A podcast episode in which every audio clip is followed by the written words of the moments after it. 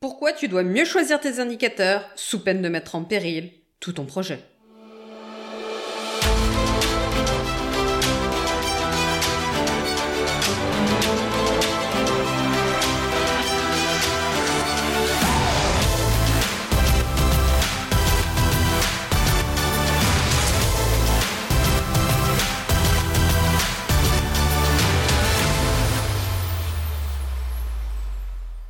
Tu cherches à progresser dans un domaine, tu as probablement fixé des indicateurs pour évaluer ton évolution.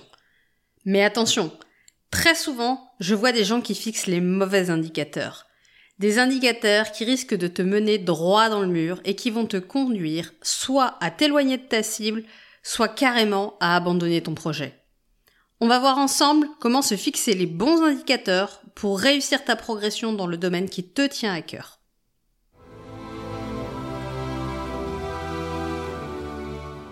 Bonjour, je suis Magali Wagner et bienvenue dans ce nouvel épisode du podcast S'accomplir ensemble.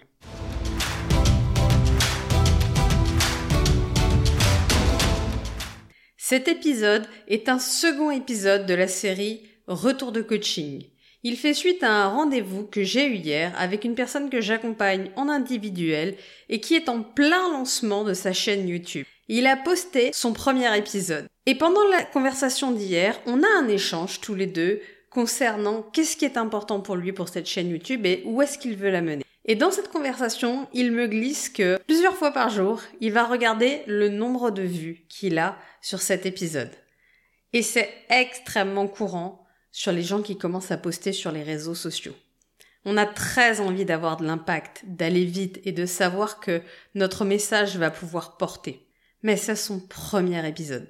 Et honnêtement, pour un premier épisode, moi je trouve qu'il a déjà pas mal de vues. Et c'est plutôt cool. Mais est-ce que vraiment le nombre de vues c'est le bon métrix pour lui maintenant? Et c'est toute la discussion qu'on a eue derrière.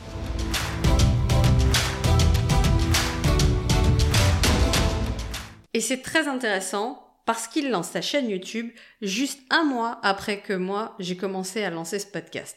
Et les parallèles sont assez faciles à faire. Et on discute ensemble de qu'est-ce qui compte vraiment pour moi dans mon podcast aujourd'hui. Aujourd'hui, dans ce podcast, j'essaye de vous faire passer le message le plus clair possible, avec le plus d'intensité possible, et je travaille chaque semaine le son, la qualité, les mots que je vais utiliser, l'intensité avec lesquelles je vous le donner, le phrasé, les respirations, les silences, les métaphores, les idées, voilà ce que je travaille tous les jours. Et l'idée, c'est que dans six mois, même crevé, même après une semaine d'épuisement, je fasse un meilleur podcast que celui que je peux faire aujourd'hui en étant en pleine forme. Je me sois tellement entraînée, j'ai tellement raffiné l'exercice de prendre mes idées, de les mettre en forme et de vous les faire passer, que ce soit hyper fluide. Et en vérité, la différence, c'est que ce podcast, c'est pas une option.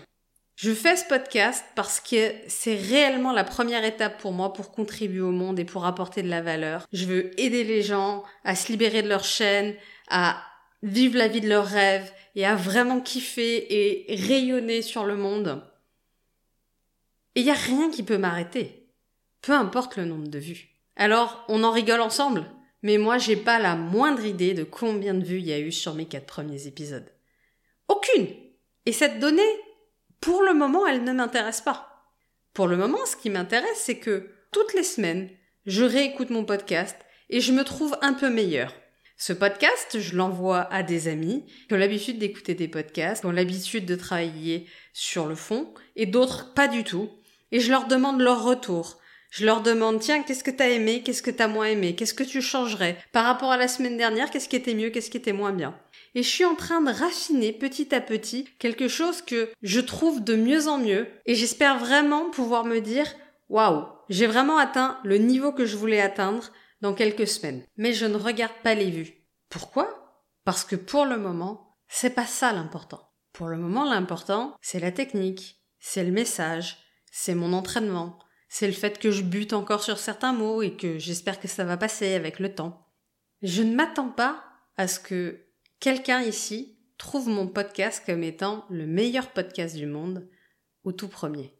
Par contre, je m'attends à ce que le centième, le cent cinquantième, le deux centième, il soit super badass. Et c'est bien ça la différence. C'est que moi, je joue sur 10 ans. Je suis là à m'entraîner maintenant pour devenir la personne qui aura l'impact que j'ai envie d'avoir. Et voilà le problème d'une métrique comme les vues. À court terme, c'est une métrique qui peut certes être valorisante, mais qui peut aussi être dévalorisante. Et je vais vous expliquer d'abord avec une métaphore parallèle ce que j'ai expliqué à mon client, et puis après on reviendra au sujet des vues.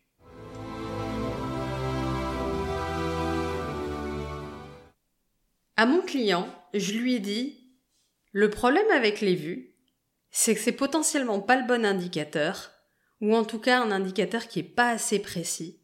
Et c'est comme faire un régime en suivant son poids sur la balance. L'idée, c'est pas de dire que la balance ça sert à rien. Ce serait trop facile. La balance, c'est une mesure intégrative qui intègre un certain nombre de paramètres et qui donne une vision globale à un temps T d'un état. Mais je peux vous garantir que vous pouvez trouver, si vous cherchez sur Internet, là je vois l'inconvénient du podcast par rapport à la vidéo, des photos de deux personnes qui font exactement la même taille et qui font le même poids et qui ont des physiques extrêmement différents. Si vous prenez quelqu'un d'extrêmement musclé, d'extrêmement sec, et qu'à côté de ça, vous prenez quelqu'un de pas du tout musclé et de plutôt gras, vous allez avoir, avec un poids équivalent, des physiques qui n'ont absolument rien à voir. Pourtant, ils font exactement le même poids pour la même taille. Et c'est bien tout le problème d'un indicateur comme l'IMC, l'indice de masse corporelle, qui est un indicateur global qui donne une première idée, mais qui n'est pas assez précis. Il ne s'applique par exemple pas aux sportifs intensifs.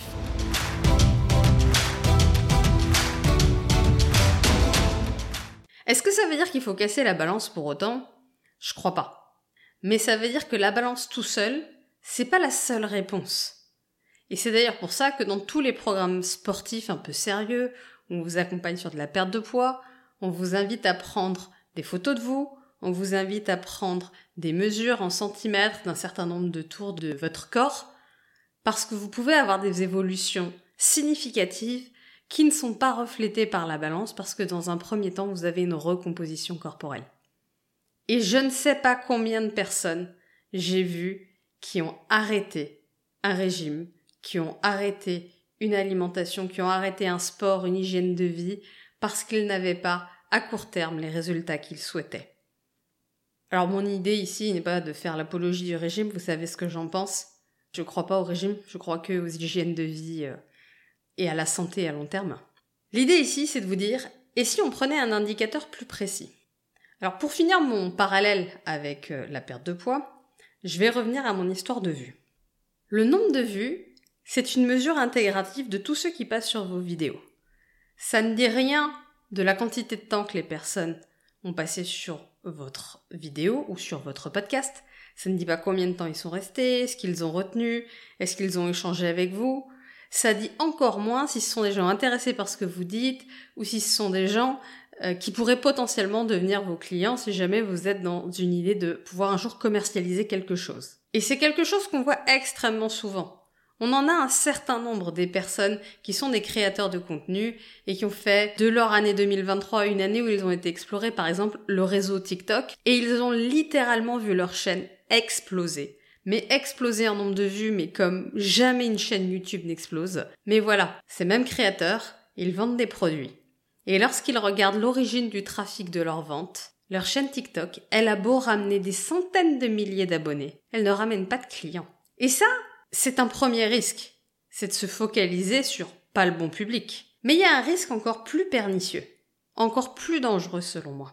Qu'est-ce qui se passe si tu fais une vidéo qui te tient extrêmement à cœur et qui donne vraiment le cœur de ta pensée et avec toute la structure et la précision que tu veux mettre, qui fait assez peu de vues. Et juste après ça, fatigué et un peu dans le fun, tu peux faire une vidéo un peu vite fait sur un sujet d'actualité et peu importe pourquoi, cette vidéo, elle part virale.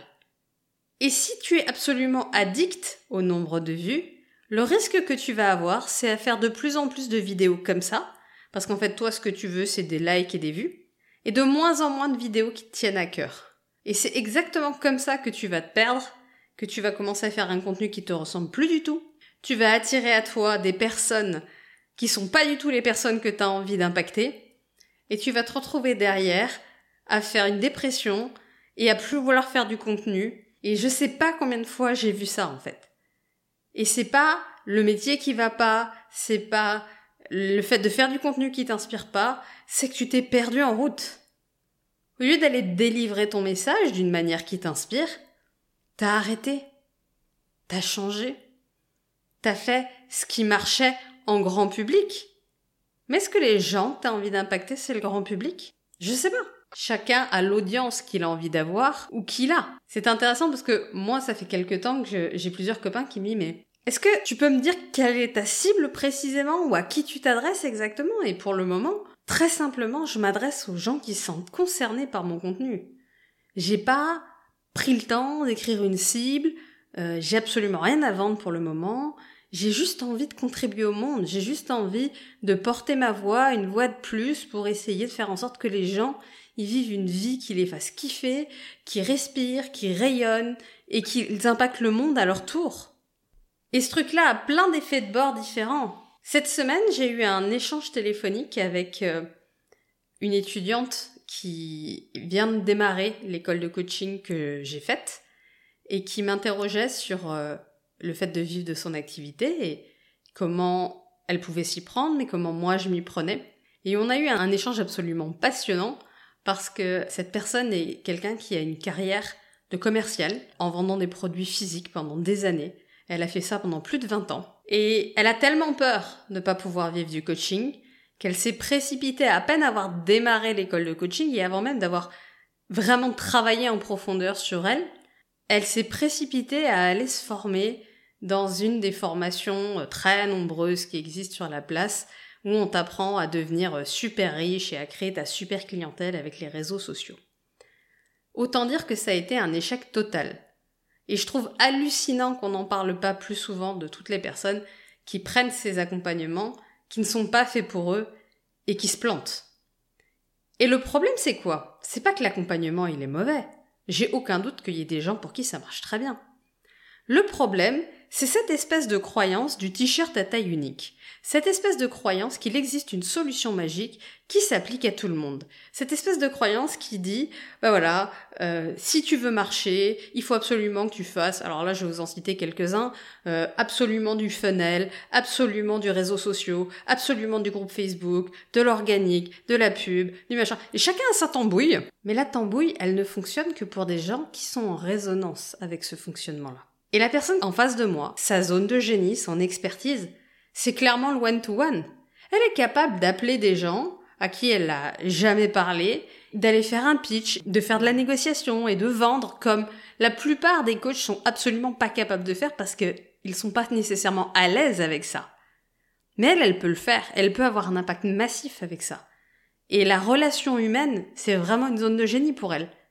Et plutôt que d'aller exploiter sa zone de génie, d'aller travailler sa zone de génie, elle a suivi le mouvement, elle a suivi le troupeau, on lui a dit faut absolument que tu fasses du réseau social, et elle a fait ça. Mais elle a détesté et donc elle a abandonné. Et si on prenait le temps de partir de soi pour aller vers l'autre? Les entrepreneurs que j'accompagne aujourd'hui, s'il y a bien un truc que je fais différemment de la plupart de que vous trouvez sur la place, c'est que je vous fais pas travailler votre cible, votre avatar client, votre solution d'offre, votre unique selling proposition et, que sais-je encore. Tant que vous, vous savez pas qui vous êtes. Qui est-ce que vous êtes? Qu'est-ce que vous aimez? Qu'est-ce qui est facile pour vous? Qu'est-ce qui est difficile pour vous? Qu'est-ce qui est une peur? Qu'est-ce qui est une croyance? Qu'est-ce qui vous tient vraiment à cœur? Sur quel bouton je pourrais appuyer pour vous faire faire des trucs qui vous semblent impossibles? Et on est d'accord que ça prend un peu de temps. Mais ça donne complètement autre chose. J'ai souvenir d'une, d'une cliente, il y a de ça plus d'un an maintenant, qui venait me voir parce qu'elle voulait que je la motive à poster sur Instagram. Et en fait, elle s'est rendue compte que elle, ce qu'elle voulait, c'est accompagner des femmes de sa communauté, qu'elle les rencontrait tous les jours dans son quartier, et en fait, elle s'est mise à accompagner en one-to-one, donc de personne à personne, alors qu'elle s'était raconté l'histoire que pour s'en sortir, il fallait absolument qu'elle fasse de la formation en ligne et qu'elle vende des petits produits de formation en ligne, comme l'un de ses mentors le préconisait. Et on a juste pris conscience en se posant deux minutes que ce mentor et elle n'avaient pas du tout la même vie, n'avaient pas du tout les mêmes traits de caractère, les mêmes valeurs, les mêmes besoins. Et donc forcément, une façon d'approcher un client qui est très différent. Quand t'es un introverti et que t'as pas trop envie de parler à tes clients, tu peux pas avoir le même business que quand t'es un extraverti et que c'est très important pour toi d'être en lien. Moi, les clients que j'accompagne aujourd'hui, il n'y a pas quelqu'un d'autre qui prend ma place. C'est moi. Et c'est dès qu'ils en ont besoin. Pas en mode sauveur, on est d'accord. Mais pas en mode euh, on va te mettre dans un programme et puis tu vas te débrouiller, etc. Et mon intention n'est pas de dire que je ferai jamais des programmes, je peux pas vous dire ça. Mais aujourd'hui, je me paye le luxe de prendre des clients que j'accompagne en direct et en relation profonde et on y va. Et j'essaye pas de leur vendre l'accompagnement le plus court possible. Parce qu'en fait, les vrais problèmes, quand on se lance, peu importe dans quoi, une perte de poids, un business, de l'indépendance financière, de la mise en place d'un projet, n'importe lequel, les premiers problèmes, ils apparaissent entre 4 et 5 mois. Et à chaque fois que vous signez un accompagnement de 3 mois, ben vous signez pour que, au moment où ça va être galère, vous y soyez pas. Et c'est pas anodin que tous ces programmes, ils ne durent que 3 mois. Et c'est un choix. Et moi, mon choix, c'est d'être là quand ça devient galère pour mon client. C'est pas d'être là que quand c'est tout beau, tout rose, et que le client vient de signer, il est super automotivé. Mais qu'est-ce que vous, vous avez envie de faire avec vos clients? C'est quoi la relation que vous avez envie de nouer? Et c'est ni bien ni mal, parce qu'en fait, il y a vraiment des clients pour tout type de personnes. Arrêtez d'essayer d'être quelqu'un d'autre. Si vous détestez parler à des gens, si vous avez envie d'avoir vos clients à distance de vous, ne vous lancez pas dans mon business. Vous allez détester. Mais je veux juste que vous voyez en fait que si vous détestez que les gens puissent, entre guillemets, avoir une intrusion dans votre vie, bah vous travaillez pas comme moi. Mais si ce que vous avez, vous, c'est l'envie d'être pleinement engagé avec la personne et d'être complètement lié et de pouvoir connaître la vie de la personne par cœur, de savoir que vous avez pu l'aider dans plein de domaines de vie et comment elle avance, etc. Si vous aimez vraiment ça, bah, ça va être compliqué si vous faites du coaching collectif en mode il y a huit coachs qui interviennent, etc. Qu'est-ce que vous voulez? Mais vous, pour qui vous êtes Pas pour la super méthode qui va vous ramener plein d'argent. Parce que la vérité, c'est que peu importe la méthode, à partir du moment où elle vous correspond, elle va marcher. Arrêtez de chercher un truc magique. Prenez n'importe laquelle des méthodes qui fonctionnent pour vous et allez-y. Je connais des gens qui vivent très bien en n'ayant jamais mis un truc sur un réseau social. À titre personnel, avant mon podcast, qui est là depuis seulement un mois, vous avez jamais trouvé des publications que je vous ai faites sur les réseaux sociaux, etc. Et pourtant, moi, je vis de mon activité. Comment c'est possible? Je croyais que c'était impossible de vivre sans les réseaux sociaux. Et encore une fois, le propos, il n'est pas dire je serai jamais sur les réseaux sociaux. Mon propos, il est dire ce n'est pas une absolue nécessité. Il y a des millions d'autres façons d'avoir des clients. Trouvez la vôtre.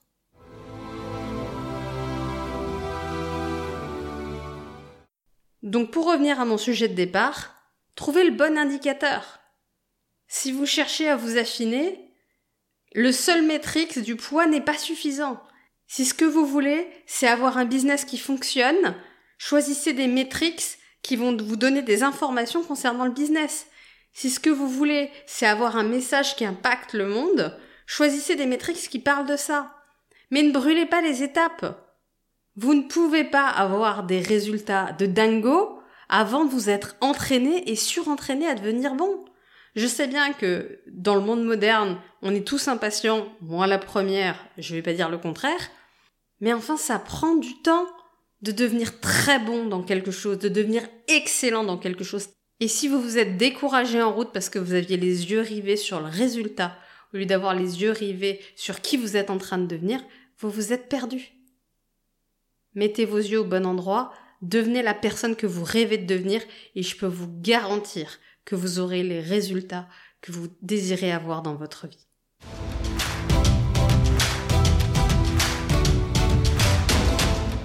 Voilà, c'était ce deuxième épisode de Retour de coaching j'espère qu'il vous aura apporté beaucoup de valeur. Dans cet épisode, on a vu l'importance de se fixer les bons métriques, à la fois des métriques qui soient suffisamment précis et en même temps qui nous donnent les bonnes informations, ne pas avoir les yeux fixés sur le résultat final qu'on espère avoir, mais avoir les yeux fixés sur qui je deviens en m'entraînant et en m'entraînant et en m'entraînant. Et à un moment donné, ça va devenir tellement fluide que les gens ils vont avoir envie de venir vers moi et que mon objectif, il va s'amener à moi. Et on a aussi vu qu'il était absolument nécessaire de trouver, peu importe le domaine dans lequel on veut évoluer, une stratégie qui nous correspond.